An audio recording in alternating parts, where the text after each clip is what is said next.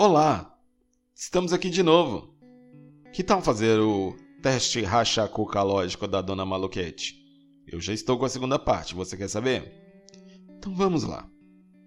Arquimedes foi um matemático, físico, engenheiro, inventor e astrônomo grego.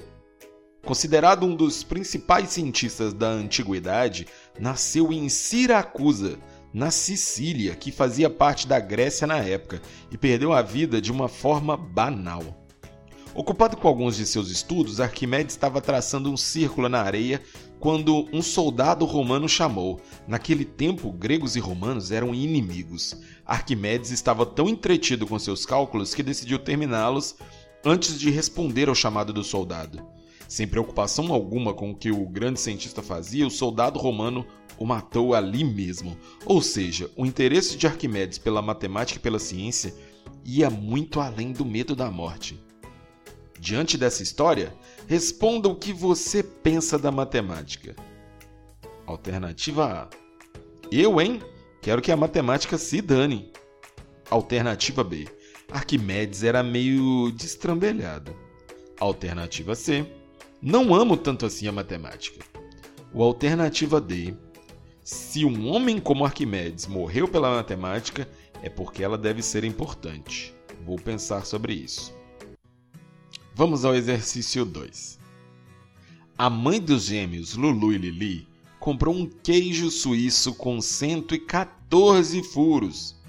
Lili, que adora brincar com massinha de modelar, tapou 8 furos com massinha azul, 17 com massinha verde, 22 com massinha amarela. Lulu adorou a ideia e começou a encher os outros furos com a ração do tonelada o cachorrinho pequinês da família. Tinha enchido seis furos quando a mãe apareceu. Teve um chilique fenomenal e colocou os dois de castigo. A pergunta é: depois desse furdunço todo, quantos furos de queijo ficaram vazios? O que você responderia depois de resolver esse problema? Quanta palhaçada é a nossa primeira alternativa. Nossa segunda alternativa é que absurdo estragar um queijo suíço. Nossa terceira alternativa, se tiver tempo, faça as contas e talvez eu ache o resultado. E a quarta e última eh, alternativa é, você sabe qual é a resposta? Porque eu estou preso ainda. Não sei se é 82, 75 ou 61. Para um problema de terror, nós temos nosso terceiro exercício. Essa pergunta vai ser um horror. Numa noite escura e sombria, o Conde Drácula passeava nos jardins do seu mal assombrado palácio, quando um bando de morcegos o atacou. Quanto mais o conde se remexia, mais os morcegos chupavam seu sangue. Drácula se sentiu passado para trás, pois, afinal, naquele palácio, quem chupava sangue dos outros era ele. Então começou a correr, feito um condenado para se livrar da morcegada. Do jardim do palácio até o portão de saída, Drácula correu 1.200 metros. Do portão até o rio mais próximo, onde ele se jogou para se livrar dos morcegos, correu mais três quartos do que já havia corrido quantos metros no total o nosso Conde Drácula correu? O que você achou do problema? Já tentou resolvê-lo? Me diz aí. Letra A. Se você acha que isso é problema da matemática, que ela se apresente. Letra B. Coitado dos morcegos. Sangue de vampira deve ter um gosto horrível. Letra C. Achei bem feito os morcegos morderem o Drácula, mas vou tentar fazer essa conta. Ou letra D, que é para me ajudar. Eu estou em dúvida em 3025, em 3550 ou 2100. Hum. Assim, chegamos ao fim da nossa segunda parte do teste. Quem sabe, depois eu te dou a terceira.